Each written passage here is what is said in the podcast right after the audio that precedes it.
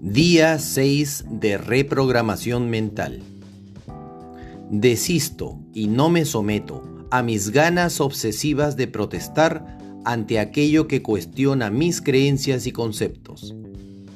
Ese fastidio mental es mi tope, y mientras lo tenga, no podré respetar las creencias ajenas y ser flexible. Ahora analizo, verifico y comprendo que las situaciones que me suceden son las correspondientes para mi propio aprendizaje. Asumo mi malestar y trabajo limpiando mi campo mental.